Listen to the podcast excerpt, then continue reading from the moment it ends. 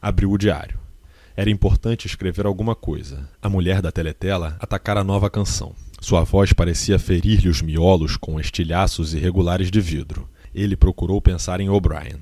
Para quem, ou a quem, estava escrevendo o diário, mas ao invés, se pôs a pensar no que lhe aconteceria quando a polícia do pensamento o levasse. Não fazia diferença se o matassem logo. Ser morto era o que esperava. Mas antes da morte, ninguém falava de tais coisas, mas todo mundo sabia, havia a rotina da confissão.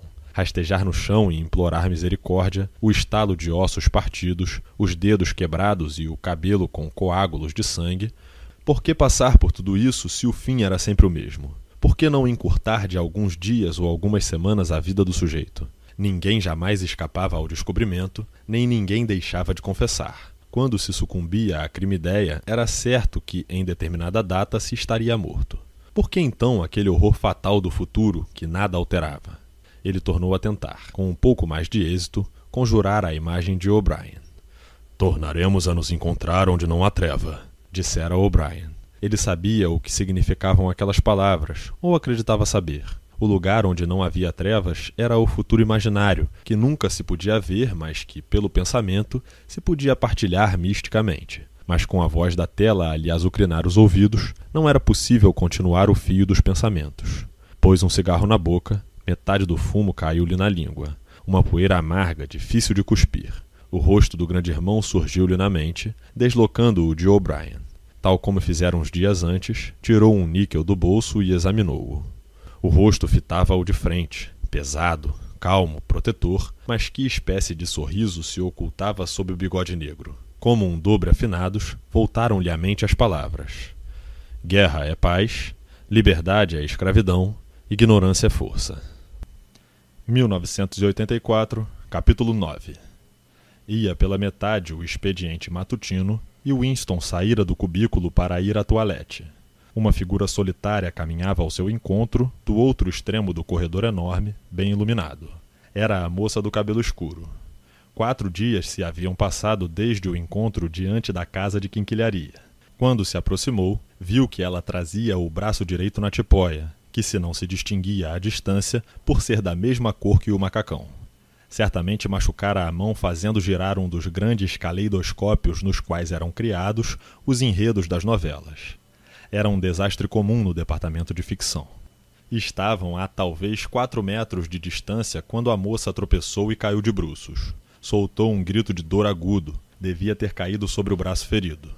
Winston deteve-se. A moça levantara-se sobre os joelhos. Seu rosto estava de cor amarelo creme, que fazia destacar a boca, mais vermelha do que nunca. Fixava-o dentro dos olhos, com uma expressão implorante que parecia mais de medo do que de dor. Uma emoção estranha agitou o coração de Winston. Diante dele estava um inimigo que queria matá-lo, mas diante dele também havia uma criatura humana sofrendo, talvez com um osso quebrado. Já se adiantara instintivamente para ajudá-la. No momento em que a vira cair sobre o braço vendado, sentira como que uma dor no próprio corpo. Te machucaste? Não, não é nada. Meu braço. Daqui um instantinho está bom. Não quebraste nada? Não, estou bem. Doeu um pouco, mas já passou. Deu-lhe a mão livre e ele ajudou-a a levantar-se. Ela já recuperara um pouco o seu colorido e parecia estar melhor. Não é nada, apenas um baque no pulso. Obrigada, camarada. E com isso, continuou na direção em que ia antes, com o mesmo passo decidido, como se de fato fosse nada. O incidente todo mal durara meio minuto, nem isso talvez. Não permitir que os sentimentos se revelem na fisionomia era um hábito que adquirira proporções de instinto, e além disso, tudo sucedera diante de uma teletela. Não obstante, fora muito difícil não trair uma surpresa momentânea, porque nos dois ou três segundos que estivera a ajudá-la, a moça passara à mão dele um objeto qualquer. Não havia dúvida de que o fizera intencionalmente. Era algo pequeno e chato, quando entrou no mictório, ele transferiu o objeto ao bolso e apalpou-o com as pontas dos dedos. Era um pedaço de papel, dobrado várias vezes. Parado diante do vaso, ele conseguiu, manobrando os dedos, desdobrar o papel. Evidentemente continha um recado. Por um momento, sentiu-se tentado a trancar-se na privada e a lê-lo ali mesmo. Mas seria uma estúpida loucura, como sabia muito bem. Não havia lugar que as teletelas vigiassem com maior atenção e continuidade. Voltou ao cubículo, sentou-se, Atirou o fragmento de papel com toda a naturalidade entre outros papéis sobre a escrivaninha, colocou os óculos e puxou o fala-escreve na sua direção. Cinco minutos, disse ele consigo mesmo, cinco minutos no mínimo. Dentro do peito, o coração lhe martelava com um barulho de dar medo. Felizmente, estava ocupado com um trabalho de rotina, mera retificação de uma lista de cifras, o que não exigia grande atenção. Fosse o que fosse, devia ter sentido político a mensagem do papel. Tanto quanto podia imaginar, só havia duas possibilidades. Uma, e a mais provável, era a de que a moça fosse agente da polícia do pensamento, como temia. Não sabia por que a polícia do pensamento haveria de mandar recados daquela maneira, mas devia ter os seus motivos. O que estava escrito no papel podia ser uma ameaça, uma intimação, uma ordem de suicídio, uma armadilha qualquer. Mas havia outra possibilidade, mais louca, que insistia em levantar a cabeça, embora debalde tentasse suprimi-la. Era de a mensagem vir não da polícia do pensamento, mas de alguma organização clandestina. Talvez a fraternidade existisse, afinal de contas. Talvez a moça fizesse parte dela. Sem dúvida, a ideia era absurda, mas de brotara na mente no mesmo instante em que sentira o papel na mão. Só dali a uns dois minutos foi que a outra explicação, mais provável, lhe ocorrera. E mesmo agora, conquanto o intelecto lhe dissesse que o recado com certeza significava morte, não era o que ele acreditava. E a esperança irracional persistia, o coração tumultuava e foi com dificuldade que impediu a voz de tremer ao murmurar os números dentro do fale-escreve. Enrolou todos os papéis da tarefa terminada e meteu o maço no tubo pneumático. Oito minutos haviam passado. Reajustou os óculos no nariz, suspirou e puxou outro maço de papéis com o um recado em cima. Alisou-o com os dedos. No papel estava escrito em caligrafia graúda e irregular: Eu te amo. Durante vários segundos ele ficou tão boquiaberto que nem se lembrou de atirar no buraco da memória o papel incriminador. Quando afinal o jogou fora, não pôde resistir a uma segunda leitura para se certificar de que eram aquelas as palavras, embora soubesse muito bem do perigo que corria em demonstrar demasiado interesse. O resto da manhã foi-lhe muito difícil trabalhar. Pior que concentrar a mente numa série de servicinhos insignificantes era a necessidade de ocultar sua agitação perante a teletela. Teve a impressão de que uma fogueira lhe ardia na barriga. Foi um tormento o almoço na cantina quente, cheia, ruidosa. Tivera a esperança de ficar a sós uns minutos, na hora do almoço, mas por azar, o imbecil do Parsons viera sentar-se ao lado dele, o fedor de suor quase sobrepujando o cheiro ativo do guisado e metralhou-o com uma série de comentários sobre a Semana do Ódio. Estava interessadíssimo num modelo em papier-mâché da cabeça do grande irmão, de dois metros de largura, que a tropa de espiões da filha estava confeccionando para a festa. O mais irritante era que, em meio à barulhada de vozes, Winston mal ouvia o que dizia Parsons e se via obrigado a pedir-lhe constantemente que repetisse palavras fátuas. Apenas uma vez entreviu a pequena do outro lado da sala, sentada com outras duas. Ela pareceu não tê-lo visto, e ele não olhou mais naquela direção. A tarde foi mais suportável. Logo depois do almoço, chegou-lhe às mãos um serviço delicado, difícil, que tomou várias horas de pesquisa e exigiu o abandono de tudo o mais. Consistia da falsificação de uma série de relatórios de produção de dois anos antes, de maneira a desacreditar um eminente membro do partido interno que estava agora meio comprometido era a função que Winston desempenhava com mais talento, e durante mais de duas horas conseguiu não pensar na moça. Depois, a lembrança do seu rosto voltou e com ela um desejo furioso, intolerável de estar só. Seria impossível pensar na situação enquanto não conseguisse ficar só. À noite, porém, tinha de ir ao centro comunal. Engoliu outra refeição sem gosto na cantina, correu ao centro, tomou parte na farsa solene de um grupo de discussão, jogou duas partidas de ping-pong, tragou vários copos de gin e assistiu uma conferência de meia hora sob o título Ingsoc em relação ao xadrez. Sentia a alma seca de tanto aborrecimento, mas não teve impulso de fugir à noitada no centro. À vista das palavras Eu te amo, crescera dentro dele o desejo de viver, parecendo-lhe estúpido assumir riscos miúdos. Não foi senão às vinte e três horas, sozinho na cama e no escuro, que era o jeito de se defender da teletela, contanto que ficasse quieto, que pôde pensar continuamente. Era um problema físico que exigia solução. Como entrar em contato com a moça e combinar um encontro? Já não considerava a possibilidade de ser armadilha. Sabia que não era por causa da inconfundível agitação da morena ao lhe entregar o bilhete. Era evidente que morria de medo, como seria natural. Tampouco lhe passara pela cabeça a ideia de recusar a declaração. Cinco noites antes, pensara em esmagar-lhe o crânio com um paralelepípedo, mas isso não importava. Pensava em seu corpo nu e jovem, como o vira em sonhos. Imaginara uma tola, como todas as outras, a cabeça recheada de patranhas e ódio, a barriga cheia de gelo. Uma espécie de febre o dominou ao pensar que poderia perdê-la, o corpo jovem e alvo fugindo dele. O que temia, mais do que qualquer outra coisa, era que ela mudasse de ideia, se não fizesse logo por entrar em contato com ela. Mas era enorme a dificuldade física de se encontrarem. Era como mover uma pedra ao xadrez, depois de ter levado mate. Para onde quer que se virasse, tinha a teletela pela frente. Na verdade, todas as maneiras possíveis de se comunicar com ela lhe haviam ocorrido nos cinco minutos após ler o recado. Mas agora, com tempo para refletir, examinou-as uma a uma, como quem depõe na mesa uma fila de instrumentos. Evidentemente, não se podia repetir o encontro havido naquela manhã. Se ela trabalhasse no departamento de registro, seria relativamente simples, porém, ele tinha a ideia muito vaga da localização do departamento de ficção e não havia pretexto para visitá-lo. Se soubesse onde morava e a que hora deixava o trabalho, poderia dar um jeito para encontrá-la no caminho de casa. Mas segui-la não era aconselhável, porque teria que esperar nas imediações do ministério, o que certamente seria notado. Quanto a mandar uma carta pelo correio, era impossível. Por um processo que nem mesmo era secreto, todas as cartas eram abertas em trânsito. Na verdade, pouquíssima gente escrevia cartas. Quando ocasionalmente havia necessidade de se mandar uma comunicação, existiam cartões postais impressos com longas listas de frases e o cidadão riscava as que não se aplicavam. Além do mais, não sabia o nome da moça e muito menos o endereço. Por fim, resolveu que o melhor lugar seria a cantina. Se conseguisse sentar-se a uma mesa com ela, mais ou menos no meio da sala, longe das teletelas e com suficiente ruído de conversação em torno, e se essas condições durassem uns 30 segundos, talvez fosse possível trocar algumas palavras. Durante uma semana, a partir daquele dia, a vida foi um sonho sem descanso. No dia seguinte, ela não apareceu na cantina, senão quando ele já estava de saída e o apito já tocara. Com certeza fora transferida a outra turma. Passaram sem se olhar.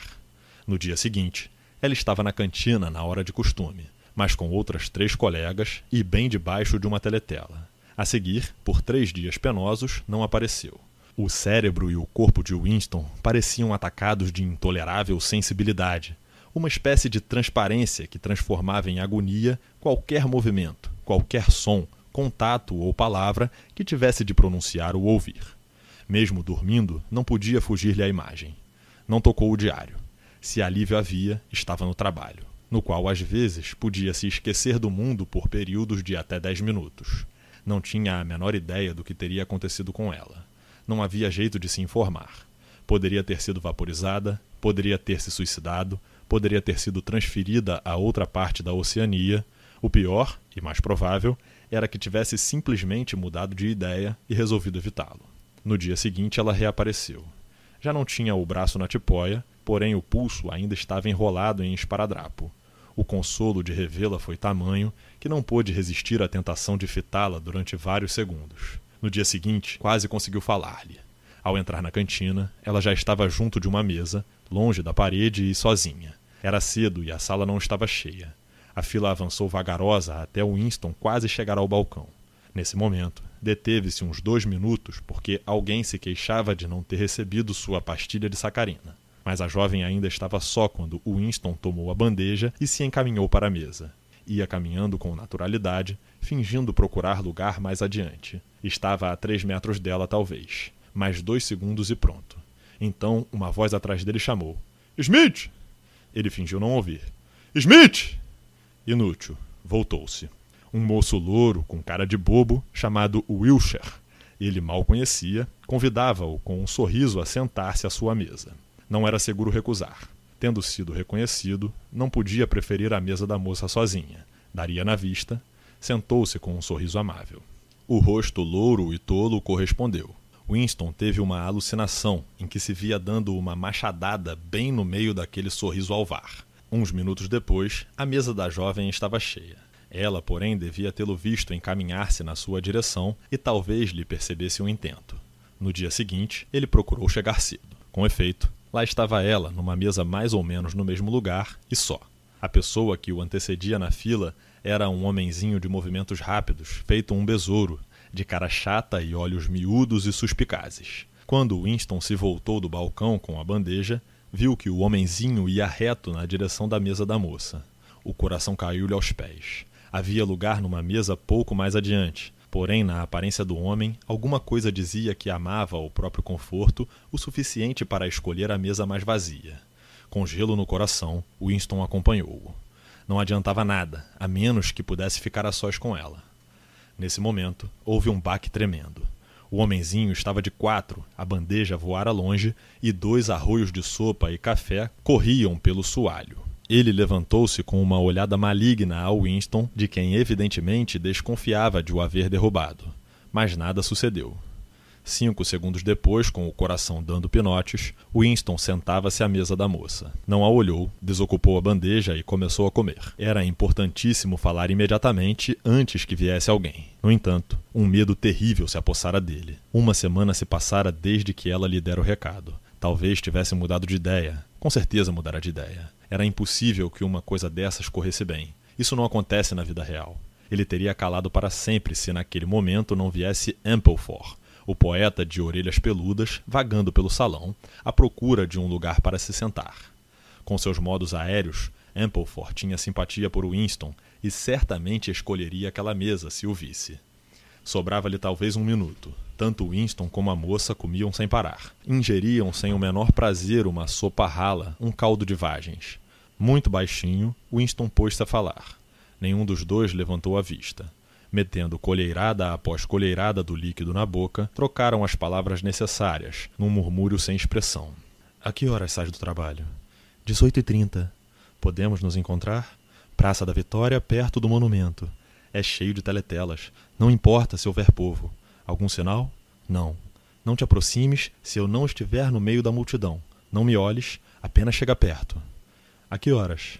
Às dezenove. Muito bem. Amplefor não viu Winston e sentou-se noutra mesa. Não tornaram a falar, e até onde é possível, a duas pessoas sentadas à mesma mesa, uma diante da outra, não se olharam. A moça terminou o almoço rapidamente e se foi, enquanto Winston fumava um cigarro Vitória. Já antes da hora marcada, Winston estava na praça deu algumas voltas em torno da base da enorme coluna em gomos, no alto da qual a estátua do grande irmão, voltada para o sul, fitava os céus onde havia derrotado os aeroplanos eurasianos. Aeroplanos lestasianos tinha sido anos atrás, na batalha da pista número 1. Na rua, diante da coluna, havia a estátua de um homem a cavalo que se supunha representar Oliveiros Cromwell. Cinco minutos depois da hora, a moça ainda não aparecera de novo, o medo terrível se apossou de Winston. Ela não viria, mudara de ideia. Encaminhou-se lentamente para a face norte da praça e, com pálido prazer, identificou a igreja de San Martinho, cujos sinos, quando ainda tinha sinos, haviam cantado: Me deves três vinténs. Nesse momento, viu a moça junto à base do monumento, lendo ou fingindo ler uma proclamação que subia em espiral pela coluna. Não era seguro aproximar-se enquanto não se acumulasse mais gente. Havia teletelas por toda parte. Naquele momento, porém, elevou-se da esquerda uma gritaria acompanhada do barulho de veículos pesados. De repente, todo o mundo pareceu convergir para um só ponto. A moça deu volta em torno dos leões, na base do monumento, e juntou-se à massa. Winston seguiu-a. Enquanto corria, percebeu por uns gritos que estava passando um comboio de prisioneiros eurasianos. Já uma quantidade considerável de pessoas bloqueava o lado sul da praça. Winston, que em circunstâncias normais gravitava para a periferia de qualquer aglomeração, empurrou, acotovelou, esgueirou-se, tentando alcançar o meio do povaréu. Dali a pouco estava a um braço de distância da moça, mas de permeio havia um enorme prole e uma mulher quase tão vasta, sua esposa certamente, e formavam impenetrável muralha de carne. Winston forcejou de lado e, com um violento empurrão, conseguiu meter o ombro entre os dois. Por um momento, teve a impressão de que iam esmagar suas entranhas com as ancas musculosas, mas por fim passou, suando um pouco. Estava ao lado dela. Os ombros se tocavam e ambos fixavam um ponto qualquer no meio da rua. Uma longa fila de caminhões, com guardas de cara de pau, armados de metralhadoras de mão e postados em cada canto, ia passando lentamente. Nos caminhões iam de cócoras muito apertados uns soldadinhos amarelos, metidos em esfarrapados uniformes verdoengos. As tristes caras mongólicas olhavam para fora sem a menor curiosidade. De vez em quando, os caminhões davam um tranco e se ouvia o tilintar de metais. Todos os prisioneiros usavam grilhões. Passaram muitos caminhões atulhados de caras tristes. Winston sabia que estavam passando, mas só os via intermitentemente. O ombro da moça e o seu braço direito, até o cotovelo, se comprimiam contra ele. A face estava tão perto que podia quase sentir-lhe o calor. Ela assumira imediatamente o comando da situação, como fizera na cantina. Pôs-se a falar com a mesma voz, sem expressão que antes, mal mexendo os lábios, um murmúrio que se perdia em meio ao vozerio e ao estrondo dos caminhões. Estás me ouvindo? Estou. Estás livre domingo à tarde? Estou. Então escuta com cuidado. Tens de decorar isso. Vai à estação de Paddington, com uma precisão militar que o assombrou, a moça delineou o itinerário que deveria seguir. Meia hora de trem. Sair da estação e encaminhar-se para a esquerda, dois quilômetros pela estrada, uma porteira sem travessão superior, um caminho atravessando o campo, uma alameda gramada, uma picada entre touceiras, uma árvore morta coberta de musgo. Era como se tivesse um mapa na cabeça. Lembras de tudo? Lembro. Viras à esquerda, depois à direita depois à esquerda outra vez. A porteira sem travessão de cima. Sim. A que horas? Às quinze, mais ou menos. Talvez tenhas que esperar. Chegarei por outro caminho. Decoraste tudo? Decorei. Então dá o fora o mais depressa possível. Não seria preciso dizê-lo, mas por um momento não lhes foi possível se livrar da multidão. Os caminhões continuavam passando e o povo insaciável queria olhar.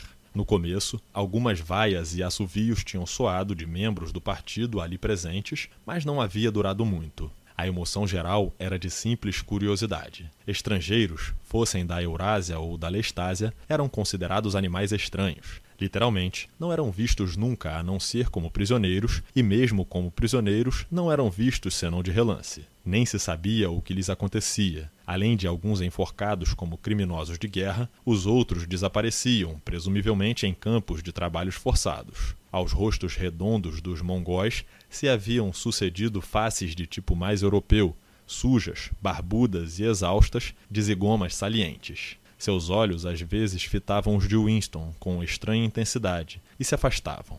O comboio terminava. No último caminhão vinha um velho, o rosto coberto de cabelo grisalho desgrenhado, viajando de pé com os punhos juntos, cruzados diante do peito, como se estivesse acostumado às algemas. Era quase chegado o momento dos dois se separarem. Mas no último instante, quando a multidão ainda os prendia, a mão da moça procurou a de Winston e apertou-a ligeiramente. O aperto de mão não durou nem dez segundos e, no entanto, pareceu que as mãos tinham estado juntas longo tempo. Ele teve tempo de aprender todos os detalhes daquela mão. Explorou os longos dedos afuzelados, as unhas bem feitas, a palma calejada pelo trabalho duro, a carne macia do pulso. Decorou-a pelo tato e soube que a reconheceria se a visse. No mesmo instante, ocorreu-lhe que ainda não sabia a cor dos olhos da moça. Deviam ser castanhos, mas não raro, gente de cabelo escuro tem olhos azuis. Voltar a cabeça e olhá-la seria uma loucura inconcebível. Com as mãos se apertando, invisíveis em meio aos corpos, os dois olhavam firmes para a frente, e ao invés dos da moça, os olhos do velho prisioneiro fitaram melancolicamente Winston por entre as grelhas de cabelo encanecido.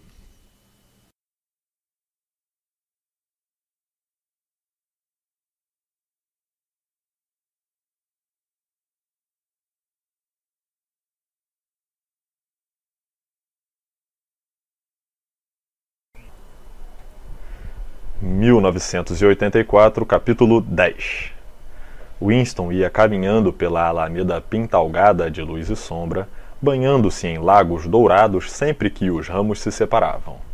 Debaixo das árvores à esquerda, o chão era um mar de campânulas. o ar parecia beijar-lhe a pele. Era 2 de maio. No meio do bosque se ouvia o arrulhar dos pombos bravos. Ainda era cedo, a viagem não oferecera empecilhos, e a moça tinha tanta experiência, evidentemente, que Winston sentia menos medo do que sentiria em circunstâncias normais. Presumivelmente, ela saberia achar um lugar seguro. Em geral, não se podia imaginar maior segurança do campo do que em Londres. Não havia teletelas, naturalmente, mas havia sempre o perigo de microfones ocultos que captavam as vozes e reconheciam os transviados. Além disso, não era fácil viajar só sem atrair a atenção. Para distâncias inferiores a 100 km, não havia necessidade de carimbar o passaporte, mas às vezes havia patrulhas nas estações, examinando os papéis de todos os membros do partido que por acaso encontrassem e fazendo perguntas indiscretas. Todavia, nenhuma patrulha aparecera e, afastando-se da estação, ele verificara, olhando para trás com frequência, que ninguém o seguia. O trem estava cheio de proles, alegres e festivos por causa do calor. O vagão de bancos de pau em que viajou estava completamente tomado por uma família só, enorme desde a bisavó Banguela até um nenê de um mês, a caminho de uma visita aos parentes do interior e, como explicaram sem cerimônia, da compra de um pouco de manteiga no mercado negro. A Alameda alargou-se e, dali a um minuto, ele chegou à picada de que ela lhe falara. Um simples atalho de gado que mergulhava entre as touceiras. Não tinha relógio, mas não deviam ser ainda 15 horas. As campânulas eram tantas que não podia caminhar sem pisá-las. Ajoelhou-se e pôs-se a colher algumas, em parte para matar o tempo, mas em parte também pela vaga ideia de que seria agradável ter um ramo de flores para dar à moça quando aparecesse. Já reunira um maço regular e estava sentindo o aroma um tanto enjoativo quando um ruído o fez gelar. Era o estálido inconfundível de um pé quebrando um ramo. Continuou colhendo flores. Era o que melhor tinha a fazer. Podia ser a pequena, mas podia ser outra pessoa. Voltar-se seria acusar-se. Colheu mais uma, mais outra campânula. De repente sentiu uma mão no ombro. Olhou para cima. Era a moça. Ela abanou a cabeça, um sinal evidente de que devia ficar quieto. Depois separou as touceiras e tomou a frente, seguindo a picada no rumo do bosque. Era claro que ali estivera antes, pois evitava trechos pantanosos como quem conhece o chão. Winston seguiu-a, ainda com o ramo de flores na mão. Sua primeira sensação foi de alívio, mas, olhando o corpo forte e esguio à sua frente, com a faixa rubra apertada que ressaltava a curva dos quadris, começou a pesar-lhe a própria inferioridade. Mesmo agora, ainda lhe parecia perfeitamente possível que ela se voltasse, lhe desse uma olhada e se afastasse. Winston estava embriagado pela doçura do ar e o verdor das folhas. Já na caminhada da estação, à luz do sol de maio, se sentira sujo e estiolado. Uma criatura de quatro paredes, com os poros entupidos do pó fuliginoso de Londres. Ocorreu-lhe que até aquele momento ela provavelmente não ouvira a plena luz do dia. Chegaram à árvore caída de que ela havia falado. A moça saltou sobre o tronco e forcejou abrindo uma touceira, num lugar onde não parecia haver caminho. Winston a seguiu, achou-se numa clareira natural, um pequeno recôndito atapetado de relva e completamente cercado de altos freixos novos, como uma parede. A moça parou e voltou-se. Aqui estamos! Os dois se entreolharam a vários passos de distância. Winston ainda não tivera coragem de se aproximar. Não quis dizer nada na Alameda, porque podia ser que houvesse um micro escondido. Não creio que haja, mas pode haver e aqueles suínos são bem capazes de reconhecer a voz da gente. Aqui não há perigo. Ele continuou sem coragem de se aproximar. Não há perigo? Não. Olha as árvores. Eram freixos pequenos que tinham sido podados e haviam brotado de novo, formando uma floresta de ramos, nenhum dos quais mais grossos do que um punho. Não há lugar para se esconder um micro. Eu já estive aqui antes. Estavam apenas conversando. Winston conseguira achegar-se um pouco.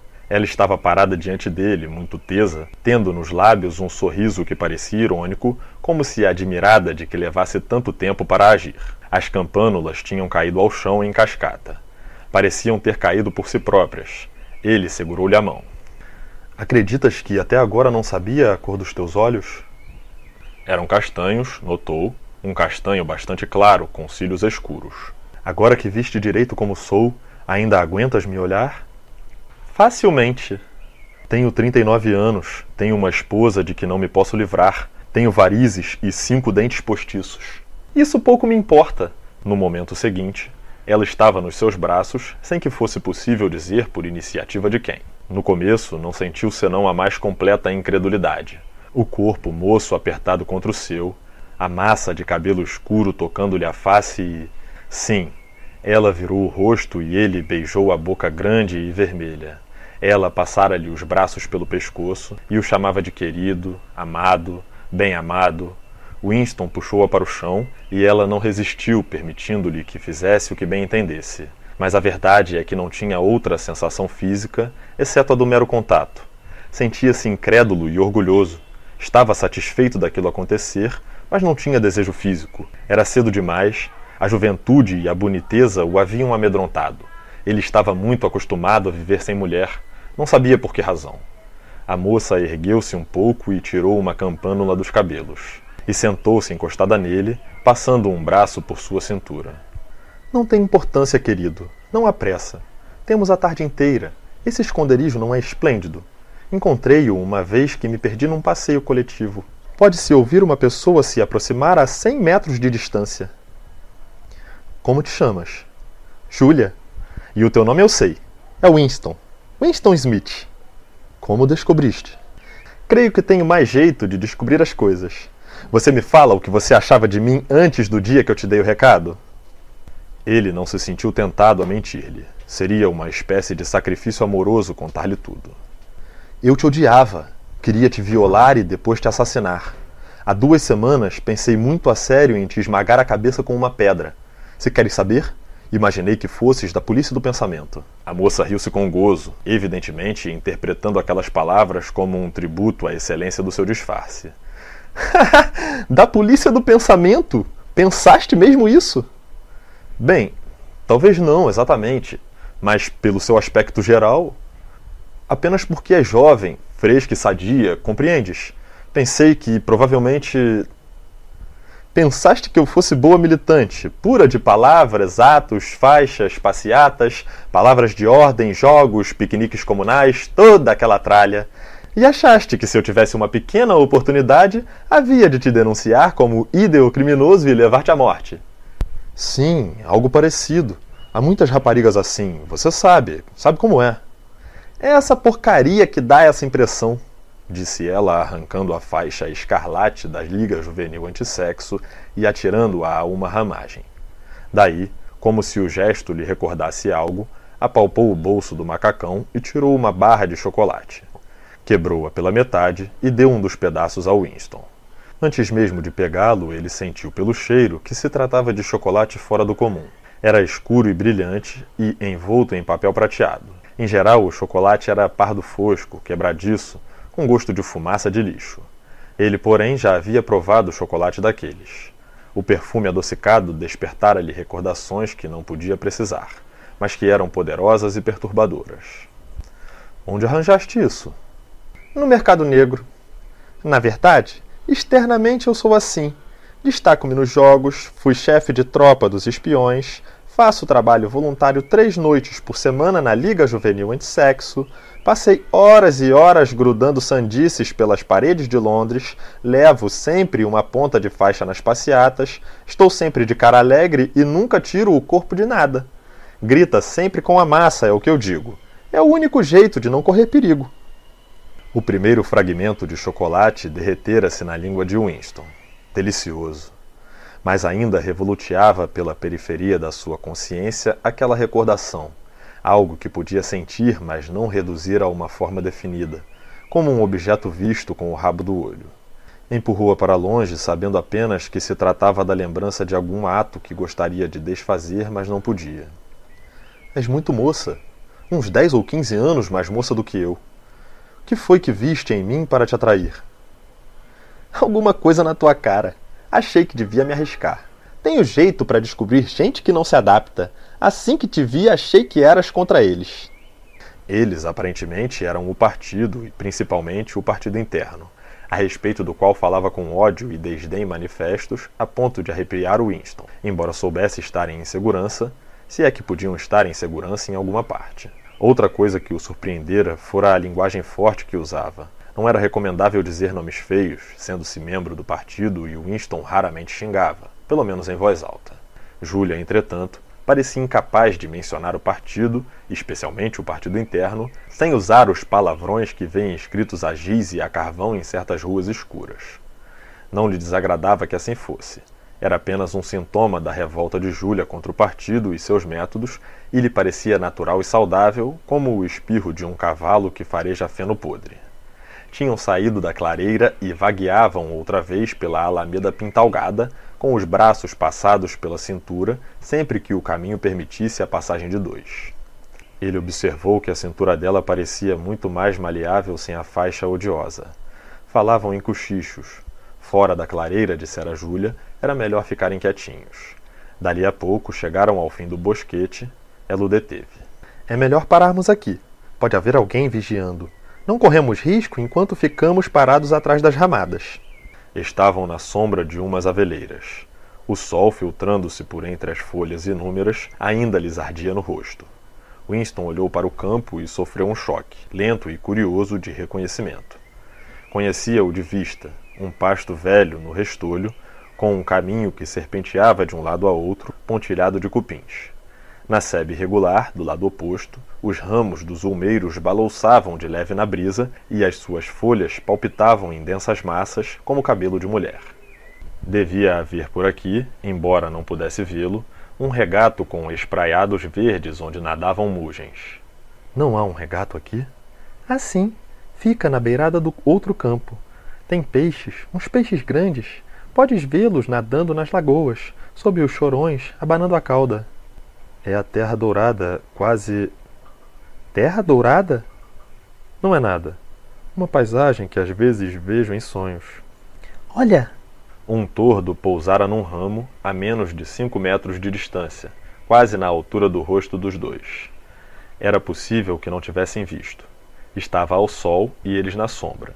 Estirou as asas, tornou a fechá-las cuidadosamente, inclinou a cabeça por um instante, como que saudando o sol, e desencadeou uma torrente sonora. Dentro do silêncio da tarde era pasmoso o volume de som. Winston e Julia deixaram-se ficar, muito juntos, imóveis, fascinados. A música continuou, minuto após minuto, com assombrosas variações, sem nunca se repetir, quase como se o pássaro estivesse a exibir de propósito o seu virtuosismo. Às vezes parava por alguns segundos, Abria e fechava as asas, depois inflava o peito malhado e tornava a romper na cantoria. Winston observava-o com um ar de vaga reverência. Para quem? Para o que estaria o tordo cantando? Não havia nem companheira nem rival à vista. Que é que fazia-o pousar num campo deserto e soltar uma música no vazio? Winston indagou de si mesmo se, apesar de tudo, não haveria por perto um microfone escondido. Ele e Júlia tinham passado em sussurros e o micro não poderia tê-los percebidos, mas com certeza captaria o canto do tordo. Talvez, na ponta do fio, um homenzinho com cara de besouro escutasse atento. Escutasse canto. Aos poucos, porém, o embevecimento da música repeliu da mente de Winston todas as especulações. Era uma espécie de bálsamo despejado por cima de todo o seu corpo, misturado com os raios do sol que se filtravam por entre as folhas. Parou de pensar, ficou apenas sentindo. No seu braço, a cintura da moça era morna e macia. Atraiu-a para mais perto, de modo a senti-la junto ao peito. O corpo de Júlia parecia derreter-se no dele. Onde quer que o tocasse com as mãos, cedia como água. As bocas estavam presas, muito diferente dos beijos quase formais que haviam trocado antes. Quando separaram o rosto, os dois suspiraram profundamente. O passarinho assustou-se e esvoaçou fugindo. Winston aproximou os lábios da orelha dela. Agora. Aqui não. Vamos voltar para o esconderijo. É mais seguro. Rapidamente, quebrando aqui e ali uns ramos secos, os dois voltaram para a clareira. Quando mais uma vez se encontraram na segurança da muralha de árvores novas, Júlia voltou-se e parou diante dele. Ambos ofegavam, mas o sorriso reapareceu nas comissuras dos lábios. Ela o fitou durante um instante e depois apalpou o zip do macacão. Ah, sim. Foi quase como no sonho de Winston.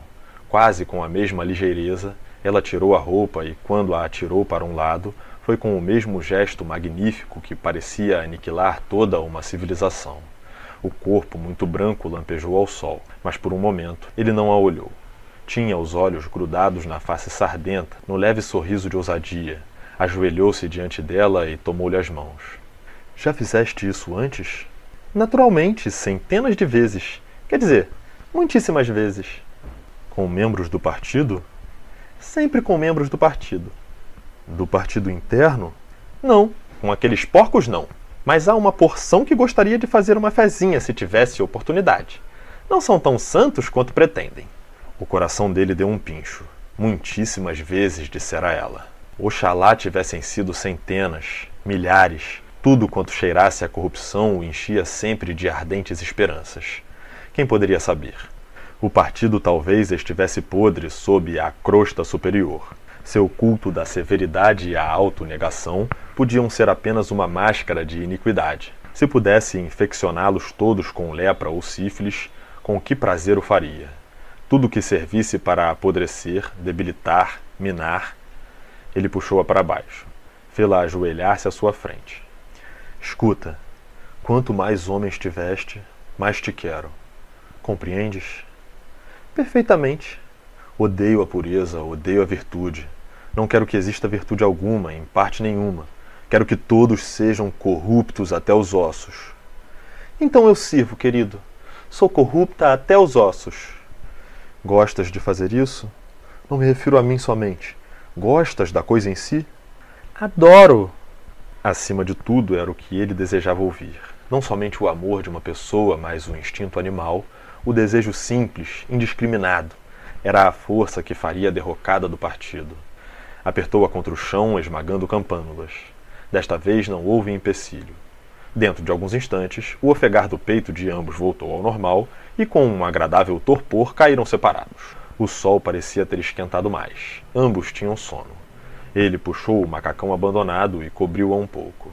Quase imediatamente, caíram no sono e dormiram cerca de meia hora. Winston acordou primeiro. Sentou-se e ficou contemplando a face sardenta, ainda adormecida, apoiada na palma da mão.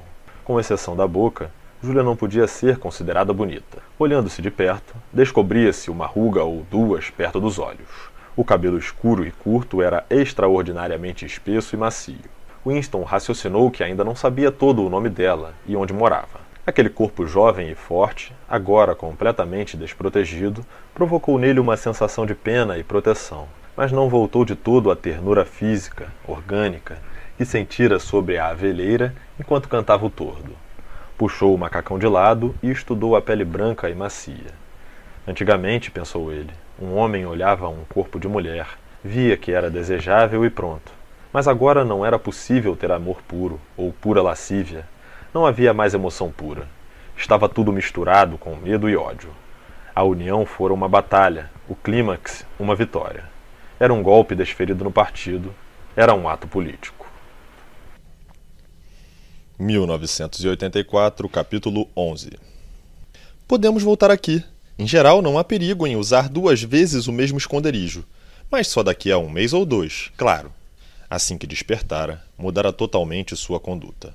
Tornou-se alerta e prática, vestiu-se, ajustou na cintura a faixa escarlate e pôs-se a organizar os detalhes da viagem de regresso. A Winston pareceu natural deixar-lhe a iniciativa. Evidentemente, Júlia tinha uma dose de manha prática que ele carecia e parecia também ter conhecimento exaustivo dos arredores de Londres, fruto de inúmeros passeios comunais. O itinerário que ela lhe sugeriu diferia bastante do que usara antes e levava-o a outra estação. Nunca vás para casa pelo mesmo caminho que vieste. Iria primeiro, e Winston esperaria meia hora antes de tomar o rumo de volta. Disse o nome de um lugar onde poderiam se encontrar depois do trabalho, dali a quatro dias. Era uma rua de bairro pobre, onde havia uma feira geralmente cheia de gente ruidosa. Ela fingiria procurar algo nas barracas, como se quisesse comprar atacadores de sapato ou linha de coser.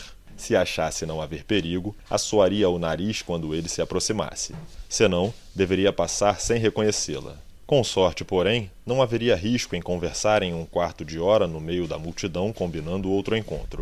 Agora eu preciso ir. Devo voltar às 19h30. Tenho que trabalhar duas horas para a Liga Juvenil Antissexo distribuindo volantes ou algo parecido. Não é horroroso? Queres me dar uma escovadela, por favor? Tenho alguma folha ou raminho no cabelo? Tem certeza? Então adeus, meu amor. Adeus.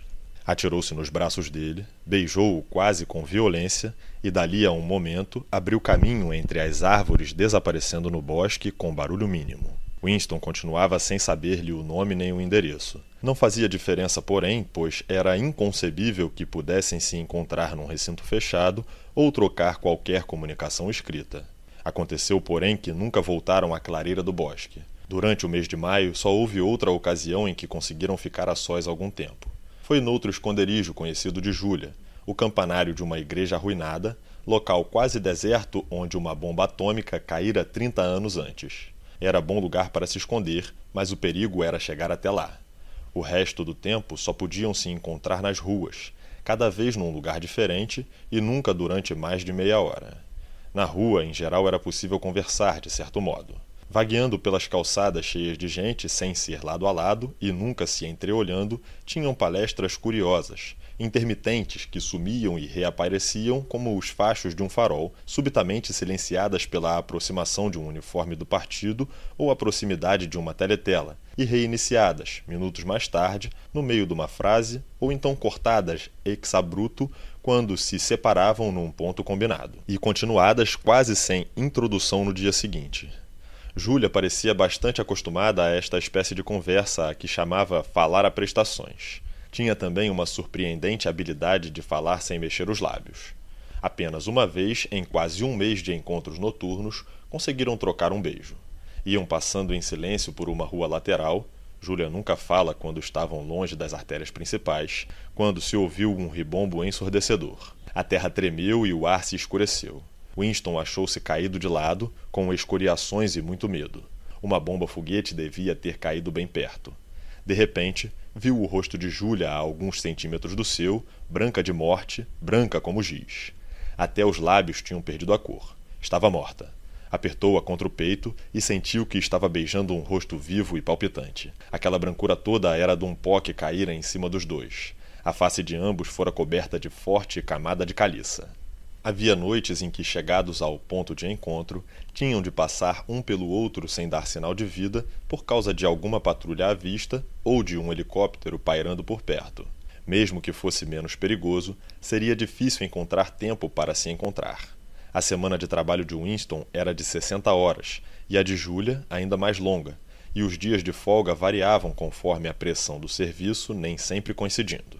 E Julia raro tinha uma noite inteiramente livre perdia um tempo fabuloso assistindo conferências e demonstrações, distribuindo literatura da Liga Juvenil Antissexo, preparando faixas para a Semana do Ódio, cobrando contribuições da campanha de poupança e atividades similares. Valia a pena, dizia ela. Era camuflagem. Respeitando as leis menores, podia infringir as maiores. Chegou mesmo a induzir Winston a hipotecar mais uma noite, oferecendo-se para trabalhar numa fábrica de munições nas horas vagas, o que faziam voluntariamente todos os zelosos militantes. Assim, uma noite por semana, Winston passava quatro horas de paralisante chatice atarrachando e montando pedacinhos de metal, provavelmente partes de fusíveis de bomba, numa oficina mal iluminada e ventilada, onde o bater dos martelos se misturava penosamente com a música das teletelas. Quando se encontraram na torre da igreja, foram preenchidos os claros da sua conversação fragmentada. Era uma tarde sufocante. No quartinho, em cima do compartimento dos sinos, o ar era quente e estagnado, e havia um cheiro horrível de guano de pombo.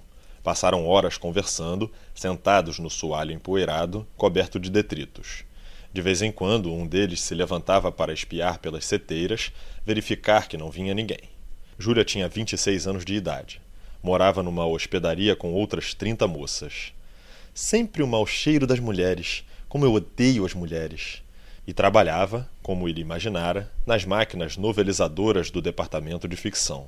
Apreciava o trabalho que consistia principalmente em fazer funcionar e manter em bom estado um poderoso e complicado motor elétrico. Era inexperta, porém, gostava de usar as mãos e sentia-se à vontade com a maquinaria.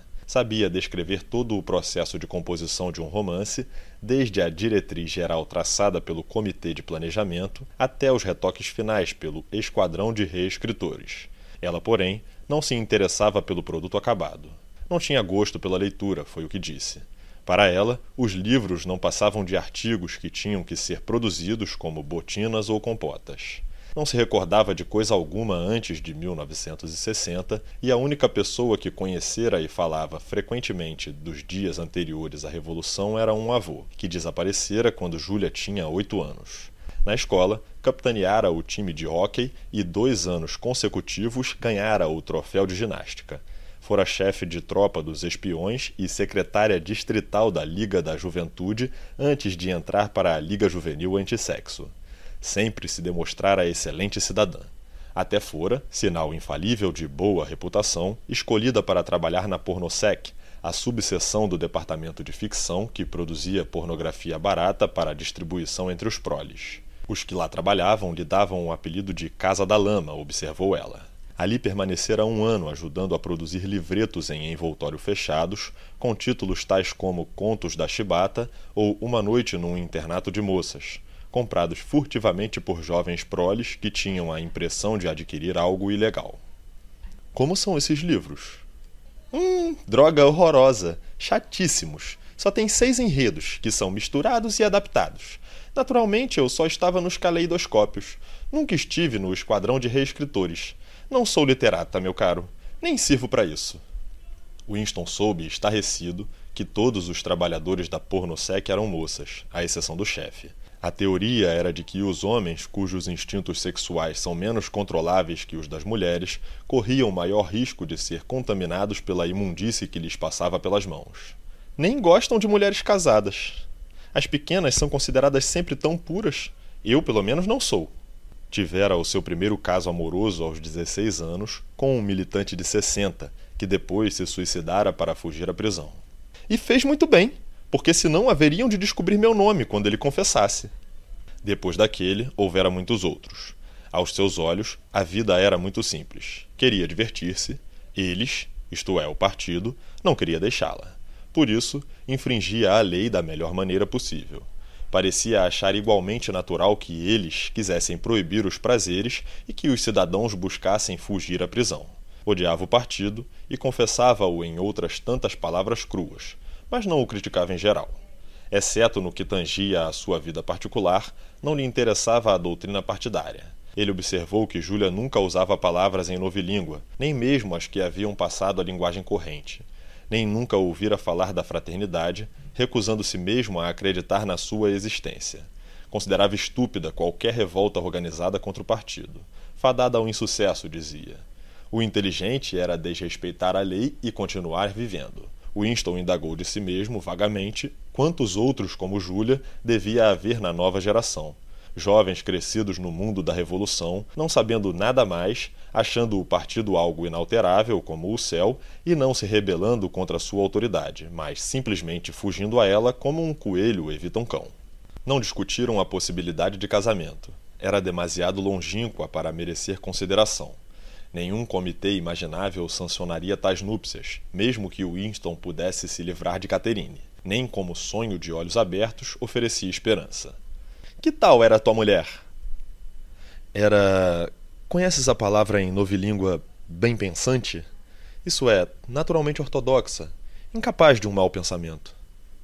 Não, não conheço a palavra, mas conheço o tipo. Ah, isso eu conheço. Ele pôs-se a contar-lhe a história de sua vida conjugal mas o curioso é que ela já parecia conhecer as partes essenciais. Descreveu a Winston, quase como se o tivesse visto ou sentido, o enrijamento do corpo de Caterine assim que ele a tocava, a maneira com que parecia ainda repeli-lo com toda a força, mesmo quando nele se enroscava com braços e pernas. Com Júlia, ele não achava difícil falar de tais coisas. Afinal, Caterine deixara de ser uma lembrança dolorosa para ser apenas desagradável. Eu aguentaria se não fosse uma coisa, Falou-lhe da frígida cerimoniazinha a que Caterine o forçava uma vez por semana. Ela o detestava, mas nada conseguiria fazê-la mudar de ideia. Costumava chamar o ato de. És capaz de imaginar? Nosso dever para com o partido. Como sabes, também estive na escola, querido. Aulas de sexo uma vez por mês para as maiores de 16. E no movimento juvenil, esfregam na cara da gente anos a fio. Sei que dá resultado em muitas, mas nunca se pode saber. Há tantas hipócritas.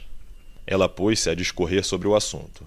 Com Júlia, tudo girava em torno de sua própria sexualidade. Assim que este assunto vinha à balha, de algum modo, mostrava-se muito informada. Ao contrário de Winston, percebera o sentido íntimo do puritanismo sexual do partido. Não era apenas pelo fato do instinto sexual criar um mundo próprio, fora do controle do partido e que, portanto, devia ser destruído se possível. O mais importante era a privação sexual que provocava a histeria, desejável porque podia ser transformada em febre guerreira e adoração dos chefes. Ou como explicava Júlia, quando amas, gastas energia. Depois ficas contente, satisfeito, e não te importas com coisa alguma. Eles não gostam que te sintas assim. Querem que estoures de energia o tempo todo. Todo esse negócio de marchar para cima e para baixo, dar vivas, gritar bandeirolas, é sexo que azedou. Se estás contente contigo mesmo, por que havias de admirar o grande irmão, os planos trienais, os dois minutos de ódio e todo o resto daquela maldita burrice? Era bem verdade, pensou ele. Havia uma ligação direta e íntima entre a castidade e a ortodoxia política. Como poderiam ser mantidos no tom o medo, o ódio e a incredulidade lunática que o partido necessitava nos seus membros, a não ser pelo engarrafamento de um poderoso instinto, usado como força motriz.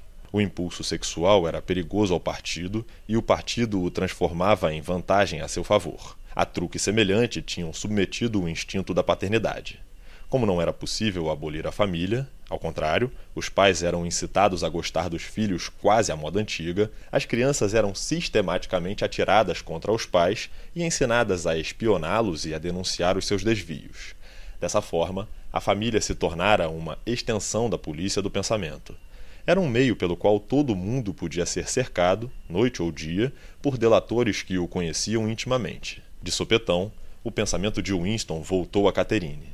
Sem dúvida, ela o denunciaria à polícia do pensamento, se não fosse tão estúpida para perceber a heresia dos pensamentos. Mas o que na verdade a recordou foi o calor sufocante da tarde, que lhe cobria a testa de bagas de suor. Começou a contar a Júlia algo que acontecera numa tarde muito quente, onze anos atrás. Havia apenas três ou quatro meses que haviam casado. Tinham se perdido num passeio comunal em Kent. Haviam se afastado dos outros apenas uns minutos, mas tomado um caminho errado, e por fim se achado na beira de uma velha mina de calcário. Era uma queda vertical de dez ou vinte metros, com grandes rochas ao fundo. Não havia ninguém a quem perguntar a direção certa. Assim que descobriram estar perdidos, Caterine começou a ficar nervosa. Afastar-se do bando barulhento por uns minutos que fosse dava-lhe a impressão de estar agindo mal. Queria correr de volta pelo caminho e procurar na outra direção.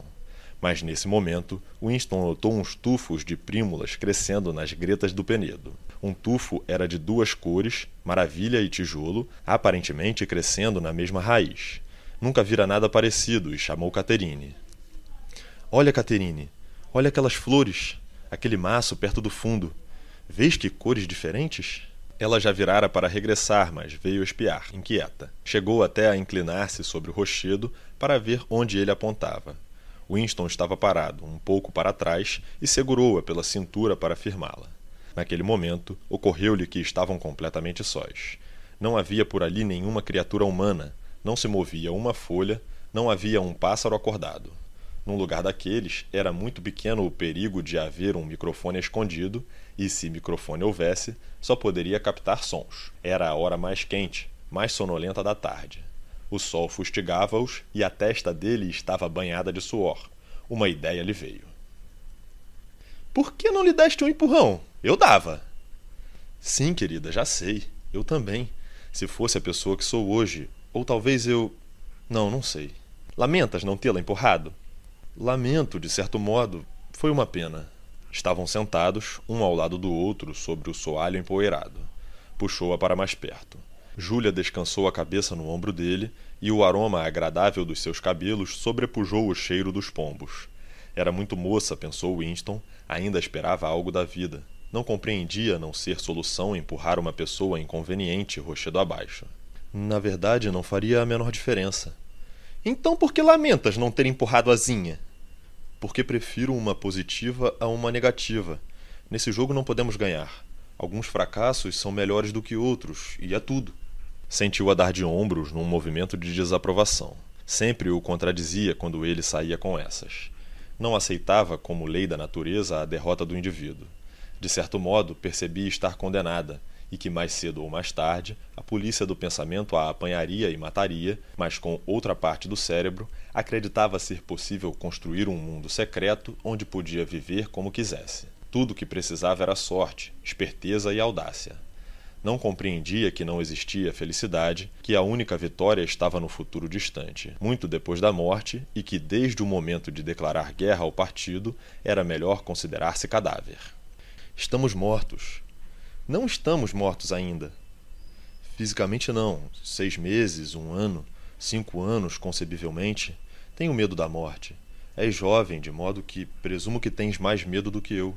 Naturalmente, procuraremos evitá-la, mas isso não faz muita diferença. Enquanto os humanos permanecerem humanos, a vida e a morte são a mesma coisa. Besteira! Com quem preferes dormir? Comigo ou com um esqueleto? Não gostas de estar vivo? Não aprecias a sensação de dizer: Este sou eu, esta é minha mão, esta é minha perna, eu sou real, sou sólido, sou vivo? Não gostas disso? Ela voltou-se e apertou os seios contra o corpo dele. Winston pôde sentir os peitos maduros e firmes sob o macacão. O corpo dela parecia transmitir ao seu um pouco de juventude e vigor.